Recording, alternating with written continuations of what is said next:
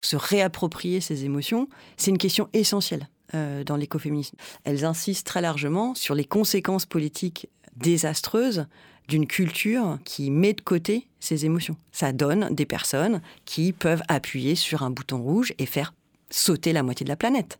C'est de ça dont on parle. C'est une question politique qui concerne absolument tout le monde. Qu'est-ce qu'on fait aujourd'hui, euh, notamment face au dérèglement climatique, qui peut, euh, à juste raison, faire extrêmement peur, euh, désespérer un certain nombre de personnes? Enfin, on est au cœur de cette question-là à nouveau aujourd'hui. Qu'est-ce qu'on fait de ces émotions?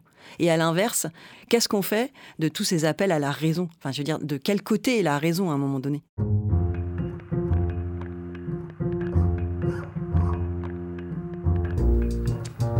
Le plus souvent dans l'histoire, Anonyme était une femme. Les bras se sont levés, les bouches sont exclamées. Maintenant, il faut des mots. Ça dure toute la vie, une évasion. C'est tout le temps à refaire. Le féminisme est une révolution, pas un réaménagement des consignes marketing.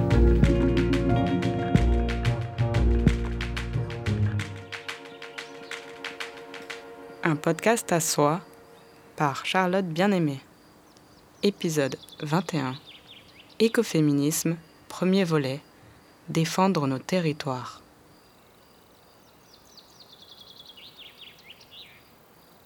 Je crois que les moments les plus heureux de ma vie, les plus intenses, sont ceux que je vis au milieu de la nature. Une longue marche en montagne, une nuit au clair de lune, une baignade dans une mer glacée tous ces instants où je m'autorise à respirer, à sentir le vent, à regarder le soleil à travers les branches des arbres. Je suis parisienne depuis dix ans maintenant et j'attends avec impatience ces moments où je pourrai fuir enfin la ville, retrouver les odeurs d'herbes coupées et de feux de cheminée.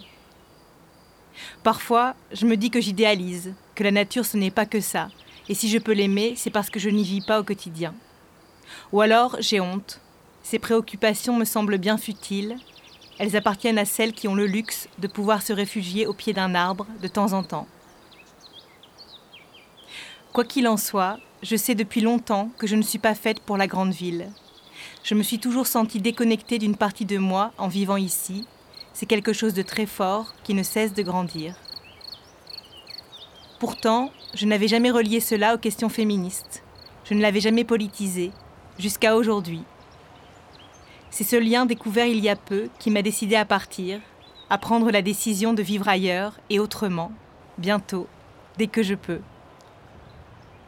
C'est ce lien que j'ai voulu interroger dans les prochains épisodes d'un podcast à soi. Quel rapport entre la défense des territoires et la lutte contre les violences faites aux femmes? Entre le retour à la terre et le patriarcat? Entre le véganisme et les droits des femmes? Comment articuler féminisme et écologie? Et pourquoi tout cela nous amène à parler de rapport au travail, de sorcières, de maternité, de spiritualité, de décolonisation et d'anticapitalisme. Quel est le fil? Pour commencer, je suis allée à Bure, dans la Meuse, à l'appel du collectif Les Bombes Atomiques, qui a organisé là-bas fin septembre un rassemblement antinucléaire et féministe. L'idée était de se retrouver pendant deux jours sur ce territoire où depuis 25 ans des personnes luttent contre un projet de création d'un centre d'enfouissement de déchets nucléaires. Les militantes et militants dénoncent un projet imposé à la population dans cette région de l'Est de la France touchée par le chômage et la précarité. Mais depuis quelques années, la répression se fait de plus en plus forte, les opposants sont très lourdement réprimés et intimidés. Le rassemblement avait donc pour but de les soutenir de relancer la lutte et de le faire en non-mixité choisie pour penser l'articulation entre écologie et féminisme.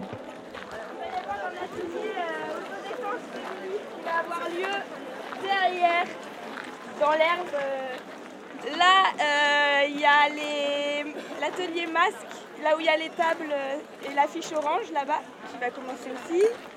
La discussion sur l'écoféminisme qui va avoir lieu ici, là où il y a la petite affiche bleue et le point euh, sur la lutte à Bure, quelque part au soleil, à 9h15. J'ai été impressionnée par l'organisation de ce campement. Il y a besoin d'aide euh, en service, en cuisine, euh, pour les toilettes, pour tous les coups de main. Il y a un panneau à l'accueil. C'est possible de s'inscrire aussi. Autour de la salle des fêtes de Montier-sur-Sault, d'immenses barnums ont été montés. Ils sont décorés de fanions et d'affiches colorées. Des tentes s'étalent à perte de vue. Des personnes arrivent de la France entière. 11 heures, le point pour la marche. Certaines sont militantes antinucléaires ou écologistes d'autres plutôt féministes, ou les deux, comme Naïké. Moi, je viens du Cotentin, je viens de d'Équeurdreville. Enfin, c'est une des villes qui embauche le plus euh, dans le nucléaire, euh, et je viens donc d'une des régions les plus nucléarisées de France. Voilà, il y a des centrales, il y a un endroit où il y a des déchets enfouis. Et donc, euh, moi, le combat antinucléaire, c'est un de mes premiers combats euh, très très jeunes. C'est un combat que mes parents m'ont transmis. Mes premières manifs, euh, c'est des manifs antinucléaires. et c'est aussi déjà une conscience que c'est très difficile de lutter parce que tout le monde est embauché dans le nucléaire dans ma région et que, en fait, quand on disait qu'on était antinucléaire, très vite ça devenait très conflictuel parce que c'était mais sans, sans, ça en fait on pourra plus travailler, il y aura plus de travail. Et donc c'est euh, un combat qui s'est réactivé au moment de Fukushima aussi. Il y a eu comme une sorte de sursaut de ah mais en fait ça existe la catastrophe nucléaire euh, et ça a un peu euh, ébranlé chez moi de nouveau en fait cette question. Je pense que c'est une énergie dangereuse parce qu'elle est incontrôlable et qu'elle est ingérable. Enfin, elle détruit des territoires et elle euh, atteint potentiellement euh, le vivant, c'est-à-dire euh, la nature, les hommes et les femmes qui y vivent. L'histoire du nucléaire civil en France, c'est aussi lié au nucléaire militaire. Donc c'est aussi lié à une volonté de puissance des États de s'armer, d'avoir la bombe atomique. Et je pense en plus que c'est une énergie qui a été imposée à la population et euh, on a forcé en fait euh, la population à accepter cette énergie euh, sans s'interroger sur pourquoi celle-ci et puis pour quel type de production, pour quel type de croissance. Moi, je pense qu'il y a un vrai problème de choix énergétique euh, global. Je ne suis pas pour euh, la prolifération des parcs euh, éoliens pour remplacer et pour continuer à produire de la manière dont on produit. Donc je pense qu'il faut s'interroger sur la production industrielle pour des besoins qui soient réévalués parce qu'on ne peut plus produire comme on produit et parce que la production qui va croissante en fait continue de détruire la planète. Donc euh, pour moi, euh, plus nucléaire, ça veut aussi dire en fait euh, réévaluer les besoins et refuser le dogme de la croissance.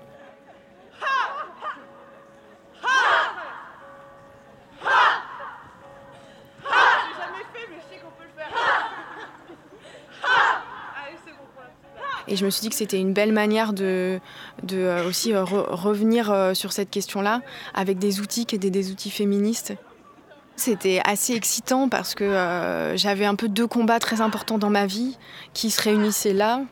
Et en même temps, euh, c'est pas deux combats que je lis forcément euh, très intuitivement.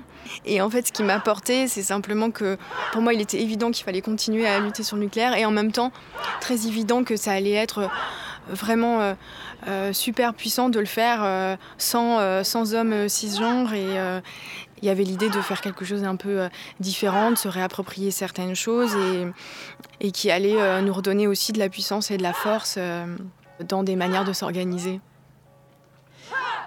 Avec voilà une possibilité d'être en première ligne face à la police parce que du coup c'est pas d'autres personnes qui vont prendre notre place ou qui vont avoir des manières de faire un peu viriles qui vont faire que nous on va se sentir un peu stressé un peu empêché de faire comme nous on aurait voulu le faire c'est euh, prendre même la parole euh, en assemblée devant 400 personnes, euh, d'être prête à, reprendre tout un tas de petites choses dont on se dépossède quoi. Et par exemple oui installer installer les lumières et le son ici c'était vraiment super important que ce soit fait par des femmes ou par des personnes trans. Et ça oui c'est assez enfin ça peut être un exploit hein, de, de, monter tout un camp comme ça de cette manière là c'est quelque chose dont on dont ouais il faut être fier quoi. ça garde ça garde. Pardon. Excuse pas Regarde, respire. Des gros stops. Stop Je suis venue ici pour mourir, mais je suis surtout ici pour dire un autre premier bonjour à la vie, en faisant face à la nuit. Parce qu'il y a encore trop d'électricité pour nous faire oublier qu'on a besoin de rien, sauf de la nuit, pour calculer le temps qui passe, pour s'orienter, pour célébrer. On a besoin de la nuit pour voir le jour. On a besoin de la nuit pour reconnaître notre maison. Quand j'ai vu la Voie lactée se lever, c'était tellement gros que j'en ai oublié toutes les journées de ma vie. Pourtant, il n'y avait rien pour m'éblouir, seulement des soleils qui racontaient des histoires anciennes peut décrypter en s'efforçant de comprendre la langue du scintillement. C'est dans cette langue que j'ai appris à habiter la nuit, les bois, le monde. C'est dans cette langue qu'il faut écrire courageusement sur une grande feuille noire, interminable. Il faut se rendre à l'évidence que l'émerveillement sur cette planète passera par la nuit. Je veux dire, l'émerveillement, le vrai, le seul qui soit, est nocturne. Oh, il y aura toujours des gens pour mettre de la lumière artificielle dans mes rituels lunaires. Des gens qui pensent m'éclairer en mélangeant les éclipses et les disparitions. Il y aura toujours du monde pour regarder leurs pieds pendant que le vent solaire danse avec la haute atmosphère, pendant qu'une espèce de jour, comme disait Pline, remplace les ténèbres. Il y aura toujours des urbains éblouis par des lampadaires pour me dire qu'il n'y a pas d'espoir. Mais il n'y a pas de dispositif d'éclairage, ni de feu d'artifice qui accote mes aurores.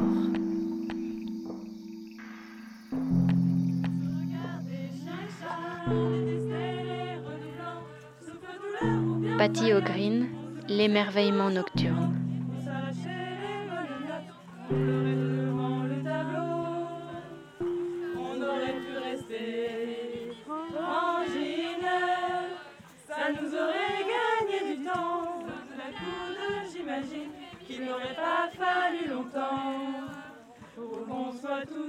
Les luttes des femmes contre le nucléaire ne sont pas nouvelles et le rassemblement organisé par les bombes atomiques est héritier de nombreuses mobilisations.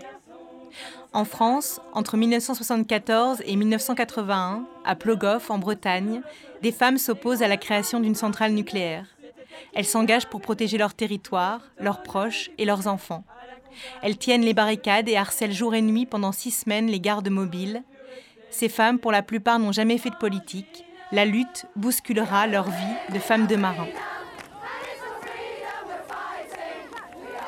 En Angleterre est créé en 1981 le camp de femmes pour la paix à Greenham Common pour protester contre l'installation de missiles nucléaires sur la base Royal Air Force.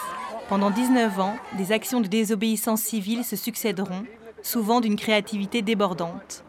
Aux États-Unis aussi, en 1980, 2000 femmes encerclent le Pentagone pour dénoncer la course à l'armement nucléaire.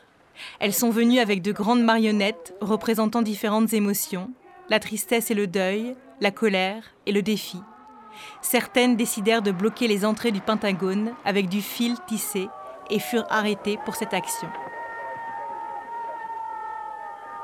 À travers toutes ces actions, ces femmes affirment qu'il y a un lien très fort entre la violence du système patriarcal et la violence d'un État qui prend le risque de détruire l'ensemble de la planète. Mais elles ont aussi permis l'émergence de recherches écoféministes pour comprendre d'où venait cette articulation entre patriarcat et destruction de la planète et repenser le dualisme nature-culture, comme me l'a expliqué Isabelle Kambourakis, directrice de la collection Sorcière aux éditions Kambourakis et chercheuse indépendante sur l'écologie et le féminisme. Bien sûr, la, critique féministe notamment a eu comme objet une volonté de dénaturaliser les femmes euh, dans les années 70, euh, notamment autour de la revue Questions féministes. Donc, euh, les féministes plus matérialistes écrivaient beaucoup sur les processus de naturalisation des femmes.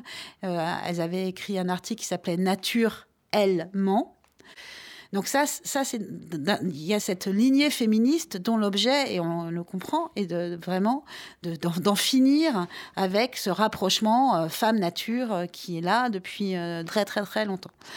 Du coup, ce que font les écoféministes, c'est en même temps de dire mais avec ce geste qui est nécessaire.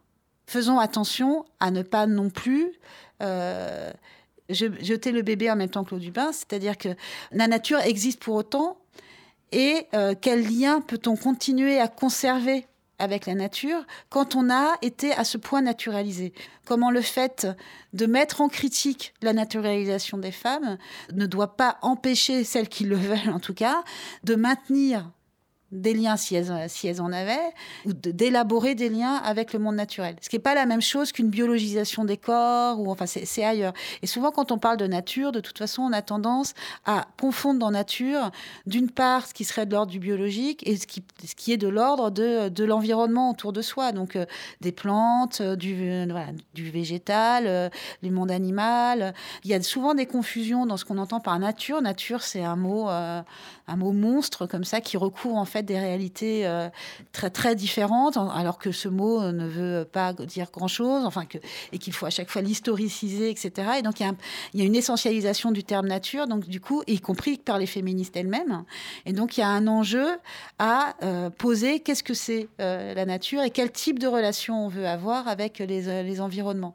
Ensuite, l'autre position, c'est de dire que de, du fait d'avoir été naturalisé, et par ailleurs, de par la situation que la majorité des femmes occupent dans les relations euh, avec l'environnement, c'est-à-dire dans le quotidien, dans le fait que ce soit elles qui s'occupent de certains types de tâches, etc., elles ont du coup construit des formes de liens avec euh, les éléments naturels, euh, avec euh, les espaces, les territoires qu'elle traversait pour aller chercher de l'eau, pour aller chercher du bois, etc. Et ce type de relation entretenue de par leur position de subordination a, malgré tout, et malgré la subordination, construit des formes de savoir, des formes d'attachement qui, sont, qui peuvent être fortes aussi. Et du coup, la question est non pas qu'elles soient proches de la nature parce que de façon essentialiste, elles seraient proches de cette nature, mais qu'elles ont construit des formes de relations, qu'elles en ont peut-être hérité, qu'il y a des transmissions de savoir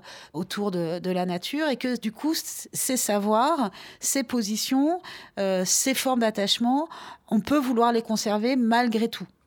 Donc en fait, c'est habiter euh, des formes d'ambiguïté. C'est pas tout rejeter. C'est comment on fait pour mettre en critique tout en conservant des choses auxquelles on tient. Donc c'est essayer de comprendre à quoi on tient malgré tout et comment continuer à habiter des lieux, à continuer des gestes, à aimer euh, euh, s'intéresser aux plantes, euh, à vouloir faire des tisanes, à aimer faire du, jardinage, etc. Ou avoir des relations avec des animaux. Comment continuer à le faire sans se sentir objectivé et encore dans une position de domination? Je pense que les, les enjeux des théories écoféministes, il est de penser ces différents rapports et d'en inventer de nouveaux. Donc il y, a des enjeux de création de liens, pour, et dans ces cas-là, pour toutes et tous. Quoi.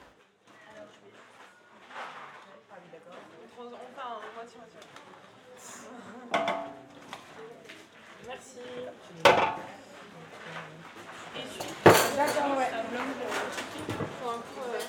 Il y a quelqu'un qui traîne, qui veut essayer la vaisselle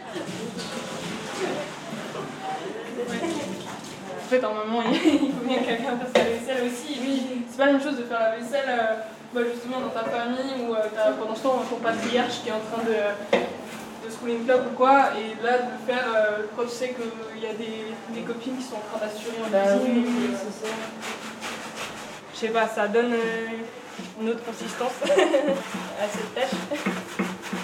Je sais pas, genre t'as l'impression d'être un petit maillon de cette chaîne. je sais pas dire bon bah voilà pendant que les copains copines sont en train d'élaborer des actions révolutionnaires et tout, euh, nous on prépare à manger et euh, je trouve ça c'est beau. C'est vrai que c'est joli. Dans son livre Caliban et la sorcière, Silvia Frederici revisite la transition entre féodalisme et capitalisme dans une perspective féministe. Elle y remet en question l'idéologie de la modernité présentée comme un progrès. Pour Émilie H., philosophe, ses travaux, à la suite de beaucoup d'autres, sont essentiels pour penser l'écoféminisme.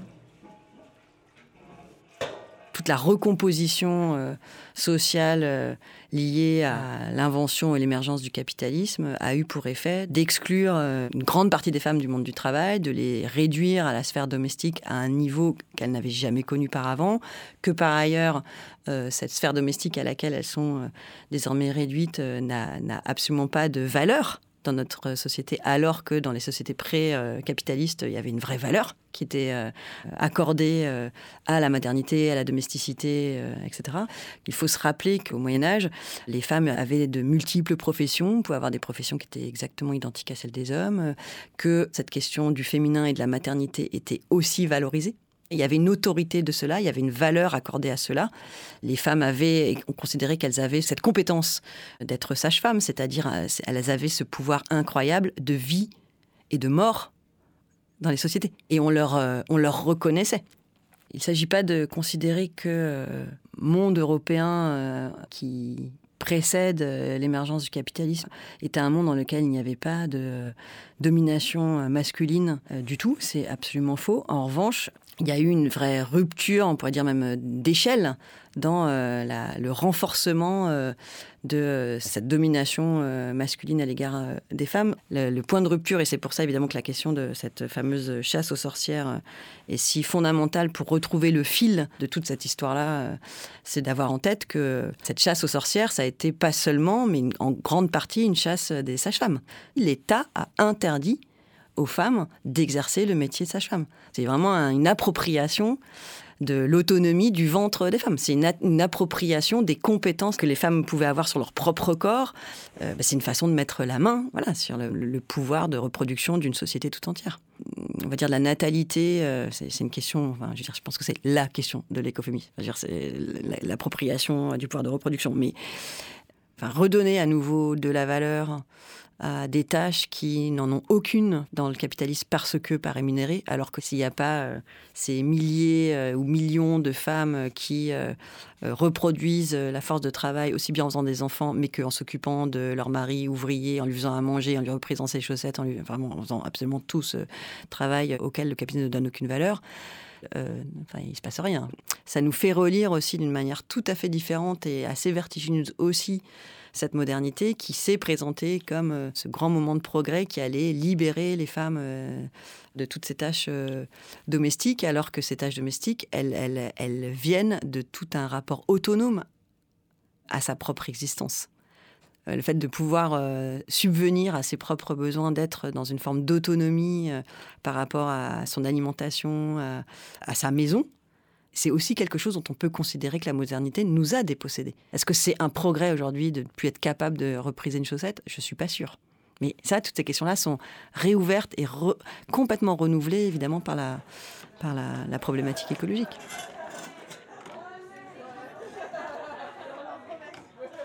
Se réapproprier euh, cette histoire, faire un pas de côté par rapport à cette... Euh, histoire de la modernité, euh, faire un pas de côté par rapport à cette histoire du progrès, a, un effet de guérison.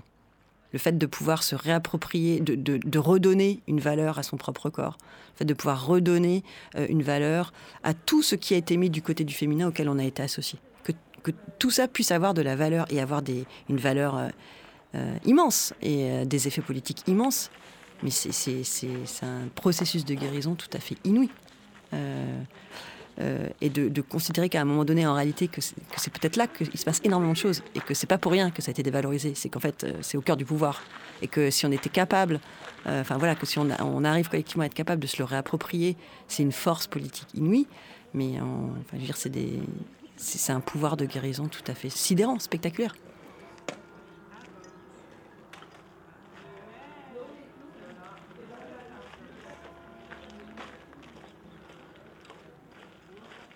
En train de faire J'ai fait ma première embroderie euh, en couleur dans ma vie. C'est super difficile en fait pour moi parce que je suis pas trop douée à trucs artistiques. Donc ça prend beaucoup beaucoup de temps pour moi. Mais les images que je suis en train de faire, c'est connecté avec mes vacances en fait. J'ai passé beaucoup de temps euh, dans la forêt, j'ai passé un peu de temps dans l'endroit où il y a plein de mousse. Donc je voulais faire une broderie euh, en connexion avec. Et donc il y a un champignon euh, blanc.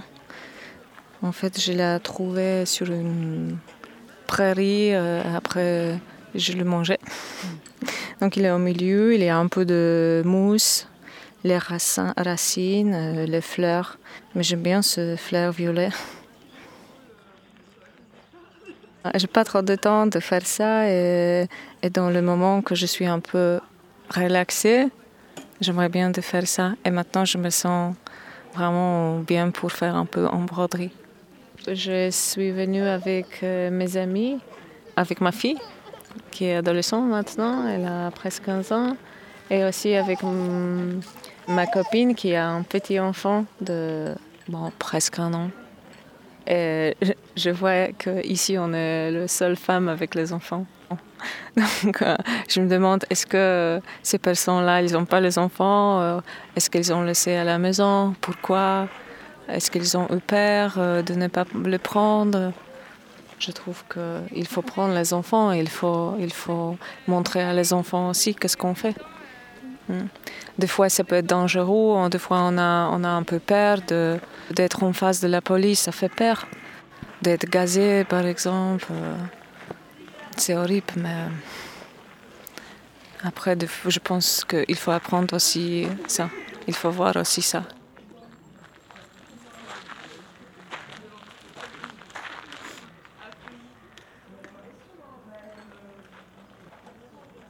À Bure, les bombes atomiques invitaient aussi à participer, l'après-midi du premier jour, à une grande marche sonore contre le nucléaire.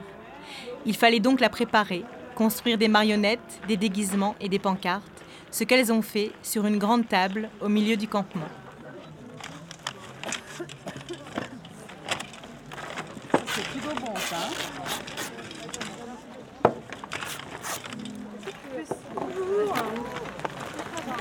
Tu veux faire un match Non, pas encore. Je ne connais pas du tout là. Alors, est-ce que ça fonctionne Là, j'ai ramené des masques qui étaient déjà faits avec euh, des plumes parce que ça me faisait penser aux oiseaux et je me disais dans ces luttes contre l'énergie nucléaire, les êtres humains ne sont pas les seuls concernés par euh, la nocivité de cette énergie, quoi. Et je suis en train d'en confectionner un avec euh, du tissu récupéré euh, dans un pantalon, j'ai l'impression, euh, qui est plutôt en motif panthère, léopard. je sais pas, voilà. Mais je sais pas trop si ça marche parce que j'ai fait des yeux trop grands parce que voilà. On va voir si ça tient bien sur le tissu en fait. Moi j'ai envie que ça nous donne envie de continuer à faire des choses ensemble. C'est vrai que se retrouver des fois sur des sujets qui sont un peu pesants ou voilà contre le patriarcat, que ce soit la lutte contre le nucléaire. voilà, c'est pas des sujets toujours très, très évidents. Et du coup, bah, qu'on le fasse euh, en riant aussi. Il faut voir un peu comment, je sais pas trop, si c'est confortable, en fait ça va appuyer les lunettes contre ta peau, c'est plus, plus agréable le tissu, je me dis.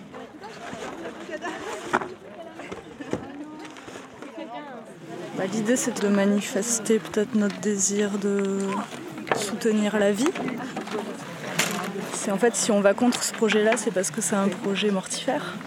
Et nous, on a envie d'aller ailleurs. Je sentais qu'en venant ici, j'allais pas juste euh, gueuler dans la rue que je suis pas d'accord. Parce qu'en fait, moi, ça, ça, ça me nourrit pas. D'aller juste crier non, ça me met mal en fait. Parce que je suis quand même pas mal touchée au cœur. Donc euh, je sens que si vraiment euh, je laisse sortir la première chose qui vient en pensant à ça, ces idées un peu de désastre, j'aurais plutôt tendance à pleurer. Et là, mes préoccupations actuelles, c'est vraiment de, voir comment on peut faire quand on a un peu la sensation de ne pas avoir de, pouvoir sur euh, ce qui est en train de se passer. Dire, bon ben ok, je suis blessée, clairement, ça me fait mal.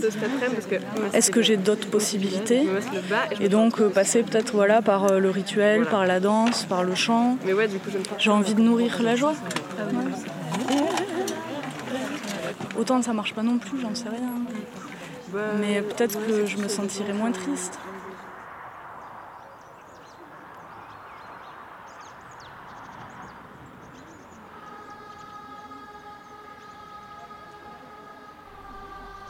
La vieille femme nous a quittés. Qu'elle ait été pendue comme sorcière ou qu'elle se soit sauvée et ait vécu dans les friches avec d'autres réfugiés et vagabonds, qu'elle ait terminé sa vie dans le confort de sa propre petite maison, ou qu'elle ait été expulsée et se soit étendue dans le froid et la faim sous les haies.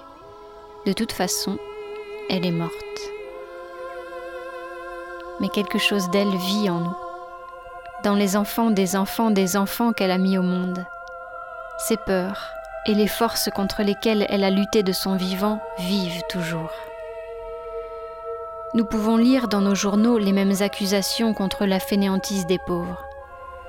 Les expropriateurs se déplacent dans le tiers-monde, détruisant les cultures, pourvoyant la connaissance occidentale estampillée, pillant les ressources de la terre et des gens.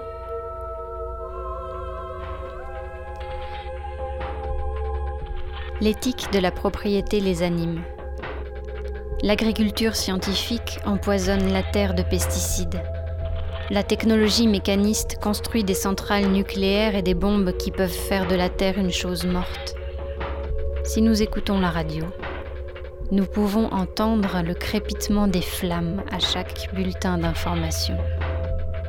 Si nous regardons le journal télévisé ou sortons marcher dans les rues où la valeur transcendante du profit augmente les loyers, le prix de l'immobilier et contraint les gens à quitter leur quartier et leur maison, nous pouvons entendre le bruit sourd de la vie de mise en clôture en train d'être clouée à la porte ces problèmes semblent sans fin. Où que nous nous tournions, à la recherche de bien-être et de guérison, nous nous retrouvons face aux gardiens approuvés d'un savoir qui aliène nos corps et nos âmes. La fumée des sorcières brûlées est encore dans nos narines, séparées, isolées, en compétition, aliénées, impuissantes et seules. Mais la lutte également vit toujours.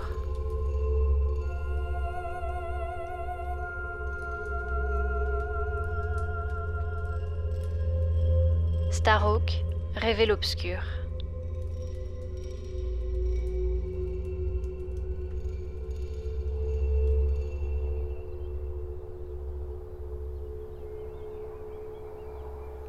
Si les désastres écologiques n'épargnent personne, les enjeux ne sont pas les mêmes pour toutes et pour tous. Les populations pauvres et racisées sont les plus touchées par les problèmes de pollution. Ainsi, dans les années 70, émergent aussi différents mouvements de femmes pour la justice environnementale, menés par des femmes noires ainsi que des femmes latino et blanches de classe populaire. Comme ce fut le cas à Love Canal, une banlieue près des chutes du Niagara, où des habitantes se sont soulevées contre la présence de milliers de tonnes de déchets toxiques enfouis dans les sous-sols par la Hooker Chemical Company. Dans les pays dits des Suds, cet activisme environnemental s'inscrit aussi dans une lutte décoloniale. Il est souvent porté par des femmes, car la dégradation des milieux naturels a des conséquences directes sur leurs conditions de vie. En Inde, par exemple, entre 1973 et 1980, les femmes du mouvement Chipko s'opposent à l'exploitation à des fins commerciales des forêts de mandal dans le nord du pays, qui entraînent érosion des sols, inondations et disparition de l'eau potable, dont elles sont souvent en charge. Les femmes décident alors d'enlacer les arbres afin d'empêcher leur coupe. Vandana Shiva a raconté leur histoire cette militante écologiste et féministe indienne est devenue l'une des célèbres porte-paroles du mouvement, avant de s'engager contre l'introduction des OGM dans son pays, pour la paix et la biodiversité et le droit des peuples à disposer d'eux-mêmes.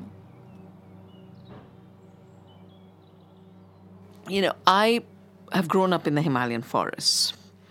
And before going for my PhD to Canada, I did a short trek to just take the forest with me. And I found the forest I was visiting had gone. It Nama now an apple, and the oak forest was gone. Vous savez, j'ai grandi dans la forêt himalayenne. Et avant de partir pour le Canada dans le cadre de mon doctorat, j'ai fait une courte randonnée. J'avais juste envie d'emporter un petit bout de la forêt avec moi en souvenir. Mais la forêt que je connaissais n'existait plus. Il n'y avait plus de chênes. La magnifique rivière que je connaissais avait aussi disparu. Il ne restait qu'un mince filet d'eau. C'est vraiment là que j'ai commencé à être inquiète. C'est là qu'on m'a parlé du mouvement Chipko. Donc je me suis débrouillée pour être bénévole au sein du mouvement chaque fois que je revenais en vacances. Pour moi, c'était essentiel, parce que quand j'ai vu la forêt détruite, C'était comme si une partie de moi était détruite. Parce que j'ai grandi dans cette forêt. Elle n'était pas séparée de moi. Ce n'était pas un objet, mais c'était moi. Vous voyez? le mouvement est alors devenu important parce que ce sont les femmes qui l'ont fait émerger, ce sont elles qui l'ont organisé, ensemble, spontanément, mais collectivement. Et ça a duré pendant 11 ans. Elles ont réussi à stopper l'abattage des arbres, forêt après forêt. Mais pour moi, ce qui a aussi été vital dans ce mouvement, c'est qu'il a fini par changer les récits. On nous avait toujours appris que le travail ne pouvait exister qu'en opposition avec l'environnement. C'était travail contre environnement, travail contre environnement, travail contre environnement sans arrêt.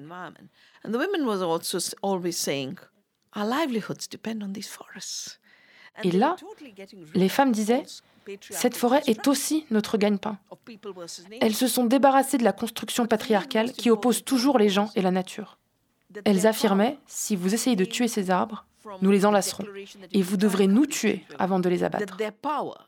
Ce pouvoir-là me semble très profond, parce qu'à partir de cette affirmation, quelque chose d'incontrôlable s'était libéré.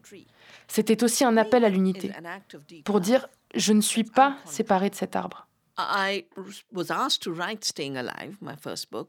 Et quand j'ai écrit Staying Alive, mon premier livre, et que je racontais l'histoire de ces femmes Chipko, j'ai réalisé que leur lutte, c'était une lutte pour la terre et avec la terre, mais qu'elles résistaient aussi et en même temps à tout ce qui avait été mis en place durant l'époque coloniale. L'administration des forêts, la construction de barrages, mais aussi la science qui imposait une certaine idée de ce qu'était une rivière ou de ce qu'était une vache. Par exemple, une simple machine à produire du lait.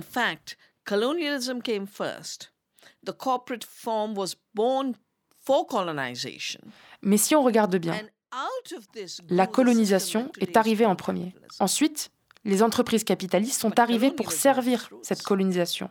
Et à partir de là est né un système que l'on appelle aujourd'hui le capitalisme. Mais la colonisation est sa racine. En fait, le capitalisme n'est pas un système abstrait ou théorique. C'est patriarcal, c'est colonialiste. C'est tout ce qui aujourd'hui va mal dans le monde. Et donc, du coup, euh, est arrivé donc après votre livre euh, écrit avec Maria Mais.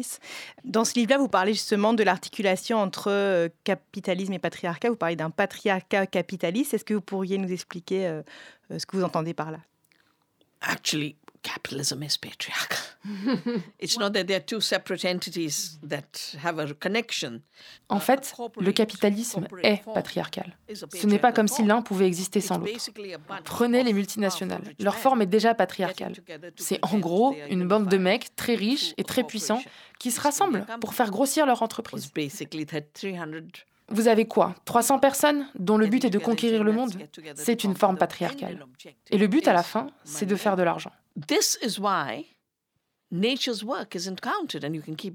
C'est pour ça que le travail de la nature demeure invisible. C'est parce qu'il n'est pas compté. Et donc, on peut continuer à le détruire.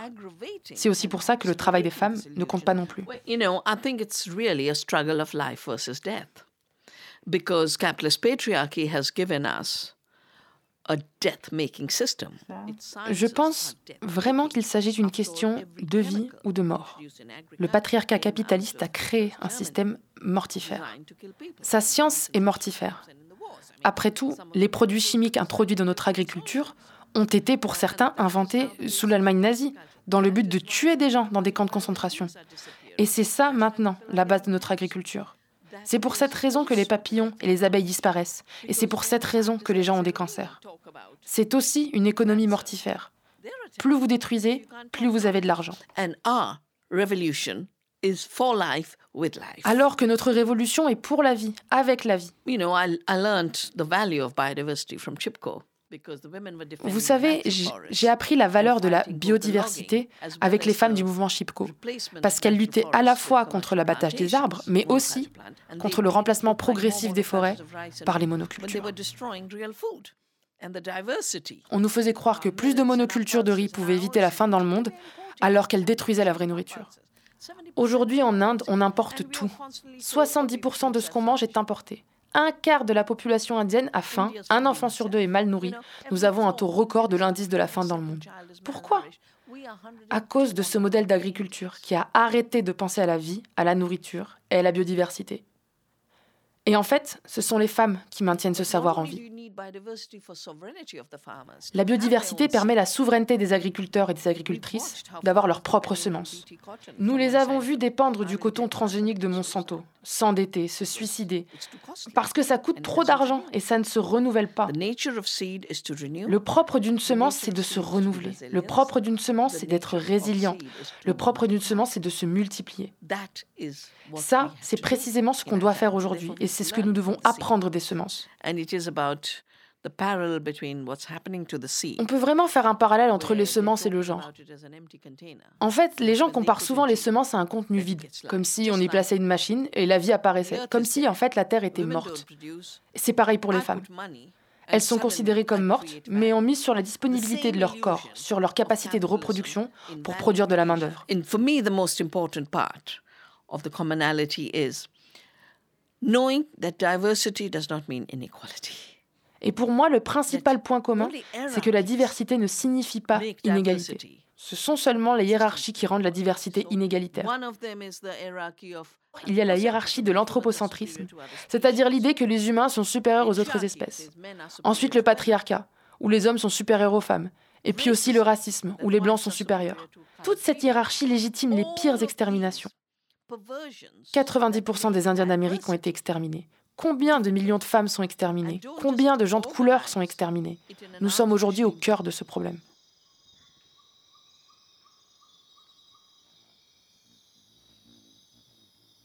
En Amérique latine comme en Inde, les femmes luttent dans un même temps contre les violences faites aux femmes, le système Monsanto ou la destruction de leur territoire par les entreprises extractivistes. C'est ce que raconte le film Ni les femmes, ni la terre, réalisé par Marine Allard, Lucie Assema et Colline Dossi. Il donne la parole à des femmes argentines et boliviennes, habitantes des favelas, des périphéries urbaines, des campagnes isolées en Patagonie ou dans l'altiplano bolivien.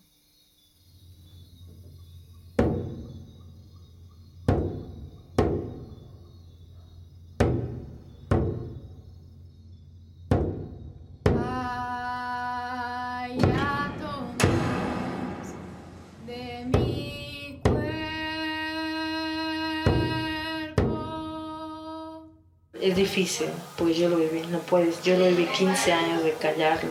C'est difficile. Je les ai vécus en silence pendant 15 ans. 15 ans de violence, je les comprends. Ce n'est pas facile.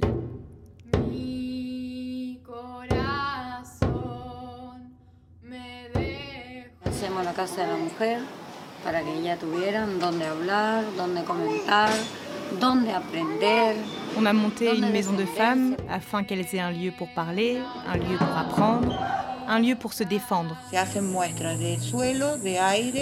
a fait des analyses sur le sol, l'air et l'eau. On a découvert qu'il y avait du plomb, du chrome, de l'arsenic et de l'endosulfane. Il ne nous manquait rien. Tout était complet. Maintenant, ils nous ont pollués, ils nous ont ouvert les veines. Les transnationales ont ouvert nos veines en puisant l'eau.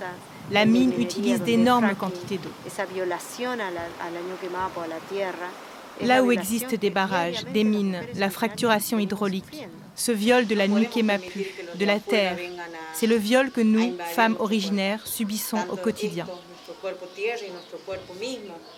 On ne peut pas accepter que des gens de l'extérieur viennent envahir notre corps, que ce soit notre corps terre et notre propre corps.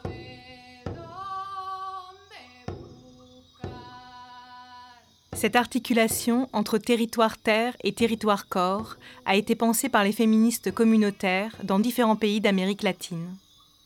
Au Guatemala, elles ont aussi mis en place un processus de sanation, que l'on pourrait traduire par guérison. Il allie groupe de parole, prise de conscience collective et réappropriation des savoirs mayas dont on les avait dépossédés.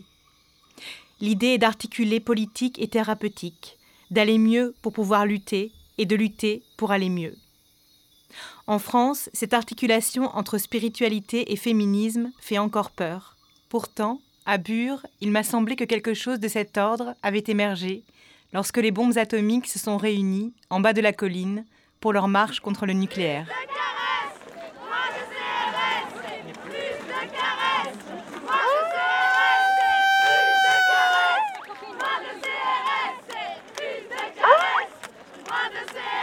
Elles ont mis leurs masques à paillettes et leurs foulards colorés.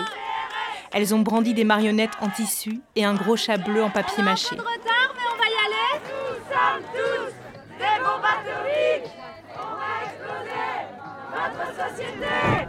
Elles ont commencé à grimper la pente. Ça faisait comme une tache de couleur qui avançait au milieu de ces champs immenses. Au loin, les bâtiments de l'Agence nationale des déchets radioactifs semblaient presque irréels à côté de cette foule joyeuse. Et puis, elles sont entrées dans la forêt.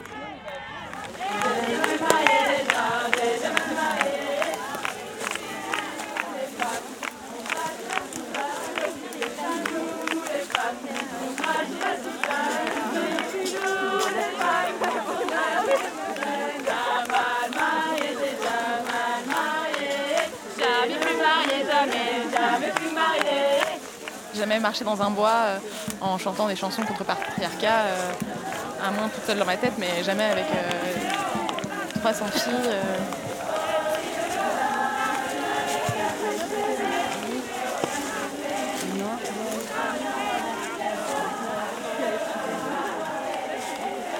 Et ça fait, ça fait du bien. On est tellement rarement juste entre femmes à oser parler, crier et à, pouvoir avoir cette rage en nous.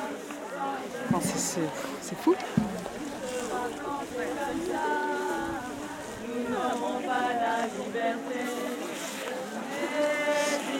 Il y, a, il y a quelque chose qui se passe. euh, le chant, de toute façon, je trouve que à la fois ça, ça soigne euh, individuellement et puis ça fait du bien collectivement.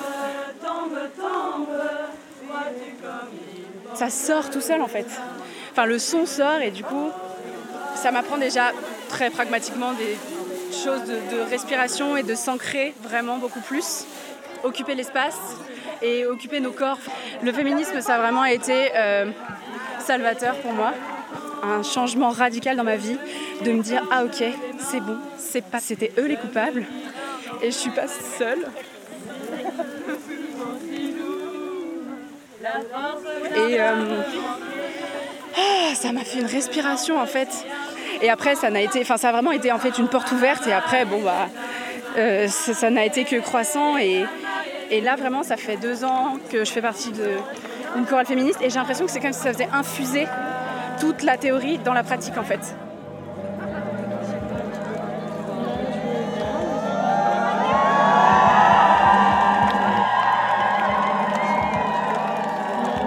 Un feu a été allumé et une ronde s'est formée.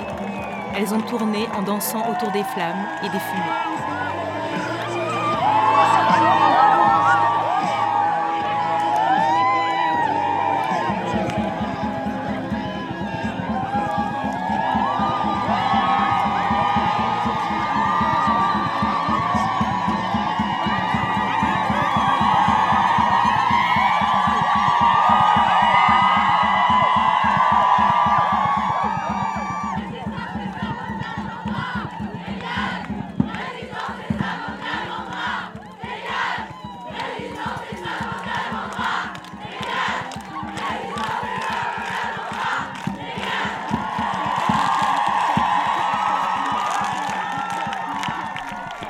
Un appel au pouvoir.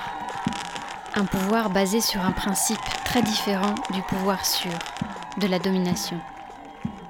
Car le pouvoir sûr est finalement le pouvoir du fusil et de la bombe. Le pouvoir de l'anéantissement qui soutient toutes les institutions de domination.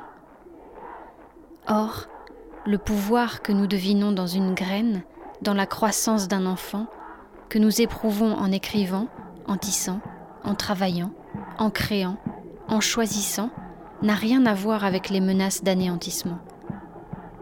Il est à entendre au sens premier du mot pouvoir, qui vient du latin populaire podere, être capable. C'est le pouvoir qui vient du dedans. Le pouvoir du dedans. Le pouvoir du dedans est le pouvoir du bas, de l'obscur, de la terre. Le pouvoir qui vient de notre sang, de nos vies et de notre désir passionné pour le corps vivant de l'autre. Et les enjeux politiques de notre temps qui sont aussi des enjeux spirituels, des conflits entre des paradigmes ou des principes fondamentaux. Si nous voulons survivre, la question devient Comment renversons-nous non pas ceux qui sont actuellement au pouvoir, mais le principe du pouvoir su Comment donnons-nous forme à une société fondée sur le principe du pouvoir du dedans? Starhawk, rêver l'obscur.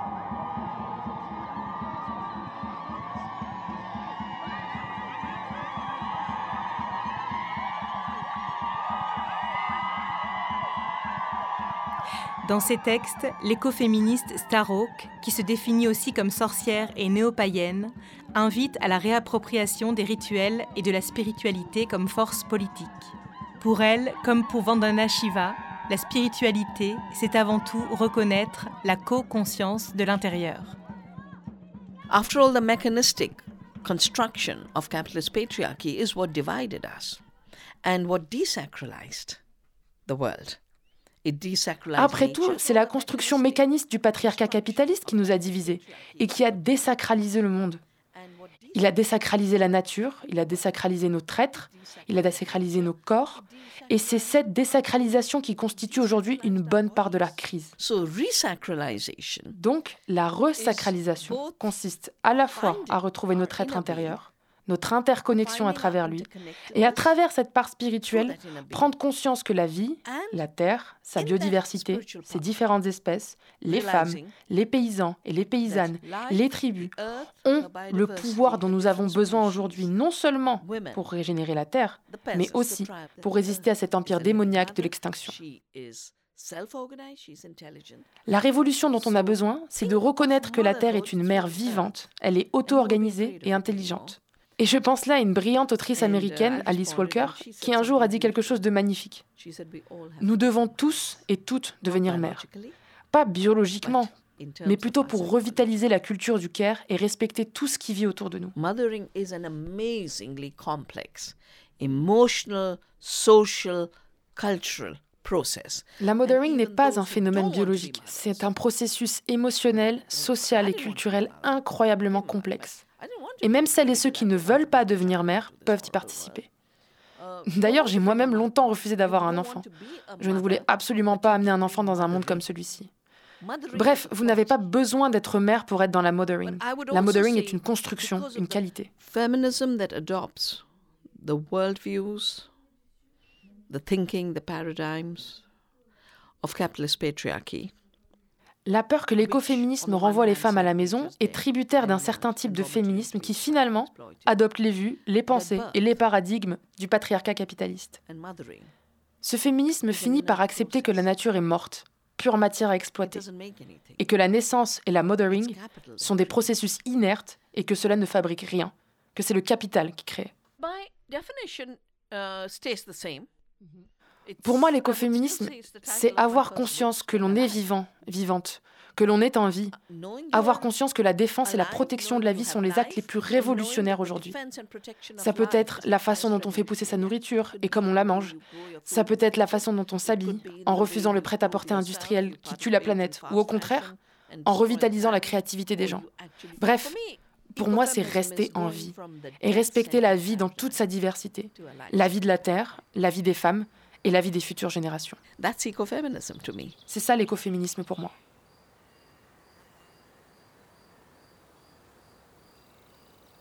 Les mots de Vandana Shiva ouvrent beaucoup d'autres pistes de réflexion. Nous reviendrons sur la question de la spiritualité, de la maternité et des luttes des femmes en tant que mères. J'aimerais aussi vous parler des nombreux travaux de Heide Göttner Abendross sur les sociétés matriarcales dans le monde. Pour cette autrice, Loin d'être l'image inversée du patriarcat, comme le prétend l'idéologie dominante, les matriarcats sont des sociétés d'égalité et de partage entre les sexes. Ces questions sont au cœur des pensées écoféministes.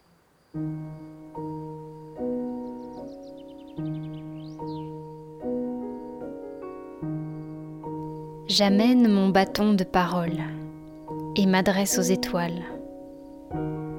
Je m'assois pour le repos de mes pieds je sais être seule pour entendre les aurores boréales. Je dandine dans le bleu du bleu d'une nuit qui endort mon grand-père l'ours. l'horizon sera là à m'attendre et me conduira à la rivière au courant trompeur parfois. J'arrive enfin à la terre qui espère ma venue.